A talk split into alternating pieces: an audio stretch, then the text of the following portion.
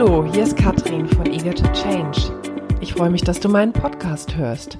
Hier bekommst du Tipps, Tricks und Erfahrungen, wie du als gestandene oder angehende Führungskraft mehr Wirksamkeit und Souveränität in deinen Arbeitsalltag bringen kannst. Und nun geht's auch schon los. Hallo und herzlich willkommen zur neuen Folge in meinem Podcast. Vom Kampf über die Koexistenz zur Kooperation. Das ist mein heutiges Thema, an dem ich euch mitnehmen möchte. Ja, das ist sehr vielschichtig. Es ist ein Thema, was viele meiner Kunden bewegt, die immer wieder mit diesen Themen zu tun haben. Und ich möchte jetzt ein bisschen diese Vielschichtigkeit ähm, mir mit euch mal angucken. Die erste Frage, die sich da ja immer stellt, ist, wo kommt der Kampf überhaupt her? Ähm, ja, wo kommt der Kampf überhaupt her? Der Kampf kommt ähm, erstmal rein biologisch aus unserem typischen Jahrtausende alten Muster. Ähm, wir fühlen uns bedroht durch was auch immer. Unser Körper reagiert mit Adrenalin und ist eigentlich damit gepolt auf Flucht oder Kampf zur Verteidigung des eigenen Lebens. Da kommt es irgendwo mal her. Nun sind wir ja mittlerweile nicht mehr in irgendeiner Prärie unterwegs, wo uns irgendein Säbelzahntiger begegnet und wir uns entscheiden müssen, ob wir lieber es noch schaffen, in die Höhle zu flüchten oder ob wir den Kampf aufnehmen die Kämpfe, die sich heute abspielen, in der Regel ja in der Arbeit äh, an irgendwelchen Schreibtischen, in irgendwelchen Meetingräumen oder an irgendwelchen Gerätschaften und Maschinen. Und der Körper kann dummerweise nicht unterscheiden, ob die Bedrohung, die wir fühlen, eine in Anführungsstrichen reale Lebensbedrohung ist oder ob es eigentlich in Anführungsstrichen nur eine psychische, psychologische Bedrohung ist. Der Körper reagiert auf das Gefühl von Angst und Bedrohung immer mit demselben Muster. Und da wir normalerweise in äh, Besprechungen, in Diskussionen nicht einfach aufstehen und weglaufen können, ist häufig die biologische Entscheidung der Kampf. Das ist der eine Punkt, der dahinter steckt. Dann ist jetzt aber die Frage, wieso fühlt der Körper denn überhaupt Bedrohung? Was lässt den Körper glauben, dass er es jetzt mit einer Bedrohung zu tun hat? Das muss ja irgendwo herkommen.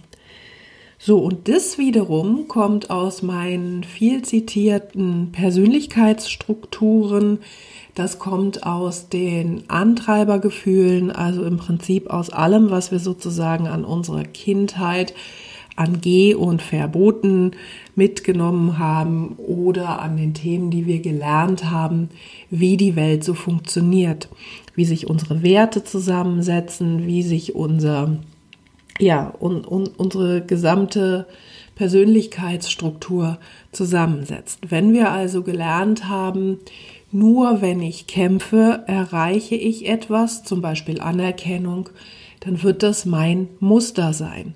Wenn ich gelernt habe, ich muss äh, mich verteidigen, dann wird das mein Muster sein. Wenn ich gelernt habe, ich möchte, muss die Dinge unter Kontrolle haben, nur dann funktionieren sie, dann wird das mein Muster sein. Und so kann man das beliebig weitermachen. Wir können das auch in kulturelle Dinge weiterspinnen. Wir können das in Werte weiterspinnen. Ja, ähm, die vielen Auseinandersetzungen, die wir ja äh, heutzutage in unserer Gesellschaft haben, sind ja Werte und Glaubensdiskussionen. Also woran und was glaube ich? Wem glaube ich? Wem vertraue ich? Ähm, das sind ja mittlerweile die Diskussionen, die wir führen. Und ähm, wenn verschiedene Werte aufeinandertreffen oder verschiedene äh, Denkweisen aufeinandertreffen, dann ist das auch etwas, was unser Körper als Bedrohung abspeichert. Also da ist einer nicht so wie ich, das heißt, mein Ich fühlt sich angegriffen und geht in die Bedrohung und geht wieder in sein, in sein Muster.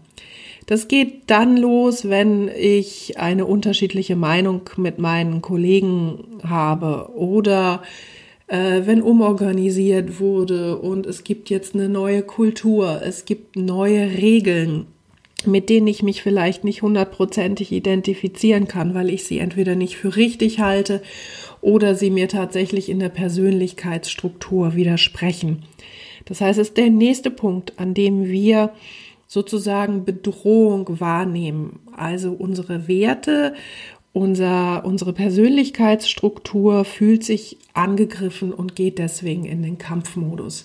Das ist die eine Geschichte. Die andere Geschichte ist auch das Thema, dass wir, da habe ich auch schon oft drüber gesprochen, über unsere Grundhaltungen.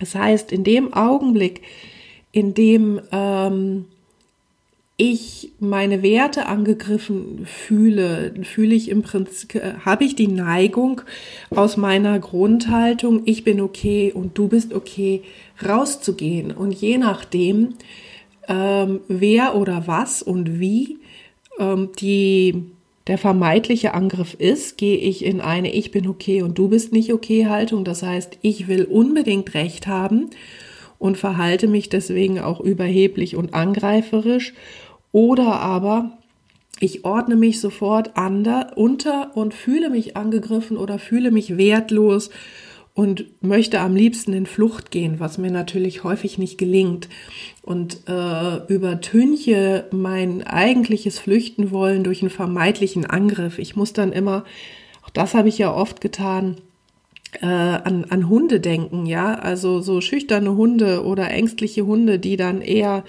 laut sind und bellen und zum Angriff übergehen nach dem Motto, Angriff ist die beste Verteidigung. Auch das erlebe ich häufig bei Menschen, gerade Menschen, die auch nicht gewöhnt sind, sich auseinanderzusetzen, die davor Angst haben. Die tun sich natürlich besonders schwer und bei denen wird es dann auch relativ heftig. So, das heißt, ähm, was lässt uns kämpfen? Ist ein ganz, ganz vielschichtiges Problem, wo ich heute gar nicht bis zum Ende drauf reingehen will. Das heißt, wir haben wirklich zu tun mit einem biologischen Muster, was automatisch greift, wenn wir uns in irgendeiner Weise bedroht fühlen und unter Stress sind. Und in vielen äh, Situationen oder viele Menschen, die ich kenne, leiden ja heutzutage unter Dauerstress. Äh, die vielen Besprechungen, der große Druck, die Veränderungen, die gerade auf uns äh, einprasseln und scheinbar überhaupt kein Ende haben. Dieser komische Zwischenzustand, den uns hier diese Corona-Krise gebracht hat, äh, Dinge, mit denen wir uns auseinandersetzen müssen, mit denen wir uns nie auseinandersetzen mussten. Ähm, also all das belastet natürlich ähm, Führungskräfte, Mitarbeiter gleichermaßen und jeder geht da unterschiedlich mit um.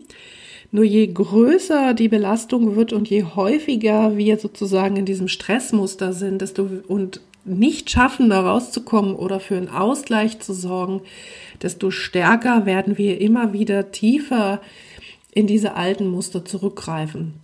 Und wird es euch nicht überraschen und viele von meinen Klienten merken das natürlich selber, dass dieses Angriffsmuster sie in der Regel nicht weit bringt. Ähm, dass das natürlich nicht zu Lösungen bringt, dass es ihnen immer schwerer fällt, auch gute Ideen auf diese Weise durchzubringen, weil natürlich die Leute entsprechend reagieren. Ne? Also wenn sie angegriffen werden, greifen sie entweder zurück an oder wenn du permanent aufbrausend bist oder permanent brummig und ruppig, dann nehmen sie dich im Zweifel schon gar nicht mehr ernst. Also das ist ja sozusagen die Gegenvariante, ne? dass du strampelst und strampelst und strampelst und auf der anderen Seite wirst du gar nicht mehr ernst genommen. Das heißt also, die Kunden kommen mit den verschiedensten Anliegen zu mir, also in der Regel dann aber tatsächlich mit diesem Konfliktgefühl. Ne? Sie fühlen sich im Konflikt und sie haben entweder die Möglichkeit für Angriff oder Verteidigung und beides ist halt nichts, was einen wirklich weiterbringt. So, das Ziel in einer funktionierenden geschäftlichen, aber auch in einer privaten Beziehung ist eine, eine, normalerweise ja die Kooperation. Ähm, es kann eigentlich nur vernünftig und erfolgreich funktionieren, wenn wir in der Lage sind, mit anderen zu kooperieren. Wenn ich aber aus den verschiedensten Gründen ähm, im Angriffs- oder Verteidigungsmodus bin, dann ist natürlich Kooperation das Letzte, was mir an der Stelle einfällt. Ich vertraue dem anderen nicht. Ähm, ich habe gar keinen Grund dafür, weil ich natürlich permanent auch das Gefühl habe, dass ich angegriffen werde. Also das ist so ein, so ein, so ein schlechter Kreislauf und Kooperation ist irgendwie so das Letzte, was einen dann in dem Augenblick einfällt und meistens auch gar nicht sozusagen im Bewusstsein ist, wie man das denn überhaupt erreichen könnte. Und äh, was, was dann in diesem Fall hilft, ist eben nicht die ganze Strecke mit einem Schritt gehen zu wollen, sondern deine eigenen ähm, Strukturen natürlich nochmal zu überprüfen, das sowieso. Also du kannst immer nur dich selber ändern und niemals die anderen. Und jeder kleine Schritt, den du gehst, wird mit dem anderen etwas machen. Und wenn du signalisierst, dass du aus dem Kampfmodus raus willst, dann wird das im Anfang vielleicht auch erstmal keiner glauben. Aber wenn du es schaffst, das durchzuhalten, dann wird eben dieses Vertrauen wachsen. Und deswegen ist das, was ich in der Stelle erstmal sozusagen als Zwischenschritt mit meinen Kunden gehe, der Gedanke der Koexistenz. Also wie wäre es denn, wenn ich zumindest mal glauben könnte, dass die anderen auch an einer friedlichen Koexistenz interessiert sind, dass es nicht deren großes Anliegen ist, mich hier jeden Tag fertig zu machen, mich in Frage zu stellen und mich in den Kampfmodus zu stellen. Denn das ist ganz interessant, wenn ich denn dann mal die Gelegenheit habe, auch mit der sogenannten Gegenseite zu sprechen, dann erlebe ich, dass auch die Gegenseite häufig ein Unwohlsein in dieser Situation hat, dass die auch eigentlich gar nicht darin stecken bleiben möchten, aber dass auch die nicht wissen, wie sie sich daraus befreien sollen. So, und das heißt, der Weg geht über Koexistenz. Das heißt, ich muss erstmal lernen, eine ganze Weile friedlich nebeneinander herzuleben bevor ich sozusagen wenn ich in diesem Muster bin. Ne? Weil für die, die nicht in diesem Muster sind, trifft das natürlich nicht zu. Aber wenn ich in diesem Muster bin, dann muss ich erstmal lernen, den Weg der Koexistenz zu gehen, bevor ich in die Kooperation einsteigen kann. Es dauert manchmal länger, das geht manchmal kürzer, das hängt ein bisschen davon ab, wie sehr ihr in der Lage seid, für euch Anker zu finden, euer eigenen Verhaltensmuster ähm, ja, besser zu steuern, eben nicht in jede Falle zu tapsen, die euch eure Persönlichkeitsstruktur und eure Antreiber stellen. Und äh, wenn ihr das geschafft habt, dann könnt ihr in die Kooperation einsteigen. Und äh, ich glaube, die meisten von euch wünschen sich das. Ich glaube, die meisten von euch haben nicht unbedingt Freude daran, permanent im Konflikt Verteidigungs- oder Kampfmodus zu sein. Und ja, vielleicht könnt ihr mit diesem Impuls etwas anfangen und für euch mal überlegen, ob der Weg für euch über die Koexistenz führen kann, das Anerkennen des anderen ähm, in seiner Gesamtheit, auch mit seinen Fehlern und ähm, dann mal überlegen, wo liegen denn Gemeinsamkeiten, was sind gemeinsame Interessen, warum macht es Sinn, mit dem anderen auch in Kooperation zu treten. Ja, das war mein Impuls für euch heute. Wenn das in euch was ausgelöst hat, dann freut mich das. Kommentiert doch gerne auch ähm, den Podcast, meldet euch bei mir. Ich freue mich über Feedback. Ja, und wenn ihr das Gefühl habt, ihr seid ebenfalls in so einer Situation und ihr braucht Unterstützung, um euch da rauszuarbeiten, denn tatsächlich ist das nicht immer so ein ganz einfacher Weg, wie er jetzt hier klingt in meinem Podcast, dann meldet euch doch gerne bei mir katrin-eger.de Klarheitsgespräch. Da könnt ihr einen Termin bei mir buchen oder ihr schreibt mich direkt über eine PN an in meinem LinkedIn, Xing oder Facebook-Profil. Und dann können wir miteinander sprechen und gucken, inwieweit ich euch helfen kann. Jetzt erstmal einen wundervollen Tag. Lasst es euch gut gehen. Bis zum nächsten Mal. So, das war der Input für heute. Ich hoffe, es hat dir gefallen. Wenn ja, dann schreib doch einfach eine gute Bewertung unten drunter. Das freut mich sehr. Wenn du mehr von mir hören willst oder sehen willst, dann folge mir auf LinkedIn. Da findest du mich unter Katrin Eger. Folge mir auf Instagram oder Facebook. Da findest du mich unter Eager to Change. Ansonsten findest du mich auf meiner Webseite katrin-eger.de.